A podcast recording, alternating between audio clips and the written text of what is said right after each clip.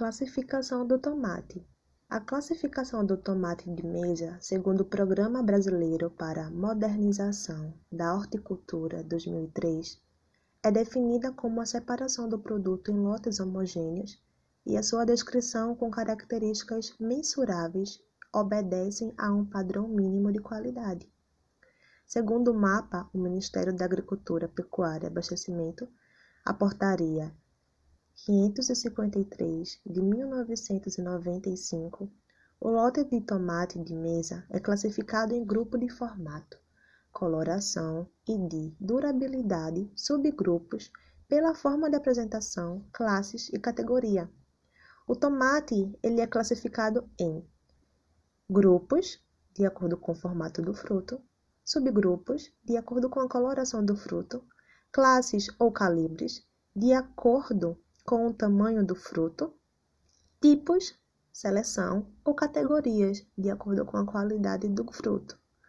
Nos grupos, de acordo com o seu formato, o tomate será classificado em dois grupos: oblongo, quando o diâmetro longitudinal for maior que o transversal, e redondo, quando o diâmetro longitudinal for menor ou igual ao transversal. Nos subgrupos, que é de acordo com a coloração do fruto, em função do seu estágio de maturação, o tomate será classificado em cinco subgrupos: verde maduro, quando se evidencia o início de amarelecimento da região apical do fruto, pintado, quando as cores amarelo, rosa ou vermelho encontram-se em 10 e 30% da superfície de fruto, rosado, quando 30% a 60% do fruto encontram-se vermelho vermelho, quando o fruto apresenta entre 60% e 90% da sua superfície vermelha, e vermelho maduro, quando mais de 90% da superfície do fruto encontra-se vermelha. Nas classes ou calibres, que é de acordo com o maior diâmetro transversal do fruto, o tomate oblongo será classificado em três classes: médio, maior que 50 até 60 milímetros, pequeno, maior que 40 até 50 milímetros. O tomate redondo, com exceção do Lycopersicum, variedade Seraciforme, que é a cereja, de acordo com o maior diâmetro transversal do fruto, será classificado em quatro classes conforme estabelecido. O seguinte: grande, médio e pequeno. Quanto ao maior diâmetro transversal do fruto em milímetro maior que 100, o grande é maior que 80 até 100, o médio maior que 65 até 80, pequeno maior que 50 até 65. Tipos ou graus de seleção ou categorias de acordo com os índices de ocorrência de defeitos na amostra. O tomate ele será classificado nos tipos ou categorias. Já para os sítios gerais, os tomates deverão apresentar as características da cultivar bem definidos, serem inteiros, limpos e livres de umidade externa anormal. O lote de tomates que não atender os requisitos previstos nesta norma será classificado como fora do padrão, podendo ser comercializado como tal, desde que perfeitamente identificado em local de destaque e de fácil visualização. O rebeneficiado, desdobrado, recomposto, reembalado, reetiquetado e reclassificado para efeito de enquadramento na norma. Não se autoriza o rebeneficiamento ou a reclassificação dos lotes de tomates que apresentarem índices de podridão acima de 10%. Será desclassificado e proibida a comercialização de tomate que apresentar um ou mais das características discriminadas, que são os resíduos de substâncias nocivas à saúde, acima dos limites de tolerâncias admitidos no âmbito do Mercosul, e um mau estado de conservação, sabor, odor estranho ao produto.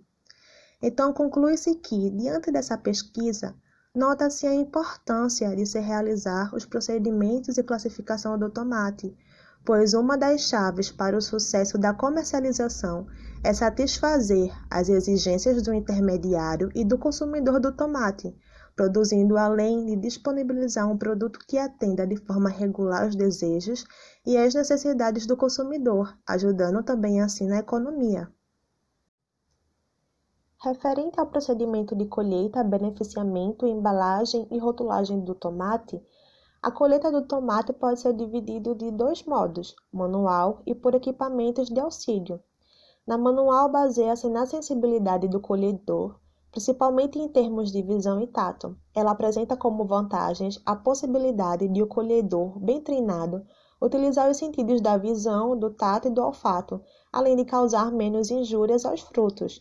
Os acessórios de colheita, sacolas, cestos e embalagens têm influência no rendimento da colheita. Já na colheita auxiliada, consiste naquela que se utilizam equipamentos para fornecer melhores condições de trabalho ao colhedor, propicia maior rapidez no processo e melhor a conservação do produto. O uso de equipamentos de auxílio à colheita é comum em alguns países como Estados Unidos, Canadá, Itália, Espanha, Austrália e Israel. No Brasil já existem alguns tipos de equipamentos disponíveis, porém muito pouco usados. Esses equipamentos têm como objetivo reduzir o esforço e energia necessários para realizar cada operação e diminuir as possíveis injúrias aos colhedores. No beneficiamento, se por um lado o consumidor de hortaliças, no caso tomate, possibilita uma vida mais saudável, por outro pode também ser o veículo de uma série de toxinfecções alimentares causadas por microorganismos intoxicação pelo excesso ou mau uso de agrotóxicos. Na fase inicial do beneficiamento, frequentemente é realizado um processo de separação em que são retirados frutos com anomalias de diversas naturezas, tais como forma muito irregular, cor ou tamanho discrepante, aderências ou irregularidades superficiais evidentes, ações de insetos e pragas ou simplesmente presença de corpos estranhos ao fruto em processo. O processo de separação na unidade de beneficiamento pode ser automático em função das propriedades físicas diferenciadas dos corpos a serem separados, ou mais facilmente de forma manual em função do largo espectro de irregularidades que pode existir em determinados produtos. Depois da separação, os frutos podem ser submetidos a um processo de limpeza para retirar impurezas de sua superfície e melhorar seu aspecto. A etapa de limpeza em uma unidade de beneficiamento pode ser realizada por lavagem com água ou com sem escovação, seguida de secagem ou ventilação aérea por vibração. Na embalagem, a embalagem é um instrumento de proteção, movimentação e exposição do produto. As embalagens podem ser descartáveis ou retornáveis. São retornáveis se retornáveis, devem ser higienizadas a cada uso. Se descartáveis, devem ser recicladas ou incineradas adequadamente. As embalagens devem apresentar medidas paletizáveis. O seu comprimento e a sua largura devem ser submúltiplos de 1 metro ou 1 metro por 1,2 metro. A medida do pallet padrão brasileiro PBR. Na rotulagem, deve ser, deve-se obedecer à regulamentação do mapa rotulagem. Significa identidade do produto e identificação do produtor. O rótulo identifica o responsável pelo produto e a sua origem. Descreve o produto utilizando as características estabelecidas pela norma de classificação.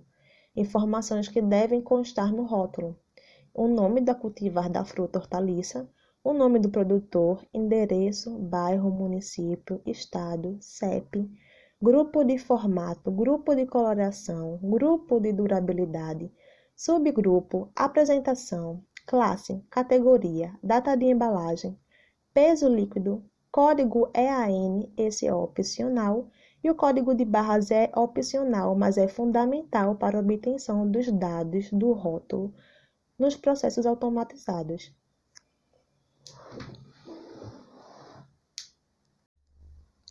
Oi, meu nome é Geisa. Irei abordar sobre a importância de realizar os procedimentos e classificação do tomate. A utilização dos sistemas de classificação é um meio eficiente de organizar e desenvolver a comercialização de frutas e hortaliças. A embalagem adequada ao produto somada à classificação, valoriza o produto e permite operações logísticas mais rápidas. Diante disso, classificação de hortaliças e frutas refere-se à comparação de determinado produto com padrões pré-estabelecidos em que deve ser atualizada com o desenvolvimento de novas cultivares, com referências de cor, forma e tamanho segundo a Embrapa. No Brasil, são utilizados equipamentos de beneficiamento e classificação para frutas e hortaliças, existindo diversas empresas de maquinário para classificação espalhadas pelo país, em especial nas regiões Sul e Sudeste.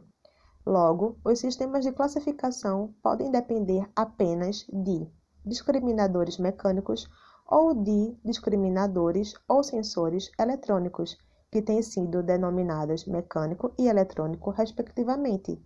A classificação de frutas e hortaliças pode ser realizada manualmente ou por meio de equipamentos. Para a classificação manual, os operadores devem ser treinados e expostos a adequadas condições de iluminação para o bom desenvolvimento do trabalho. O rendimento desse sistema é, em geral, menor do que o de um sistema mecânico ou automatizado, Todavia, algumas hortaliças e frutas de manuseio mais sensível ainda dependem de classificação manual, segundo Ferreira 2008. Diante do pressuposto, o objetivo de classificar hortaliças e frutas é facilitar e agilizar a comercialização para que comprador e vendedor reconheçam a mercadoria sem a necessidade direta de sua visualização.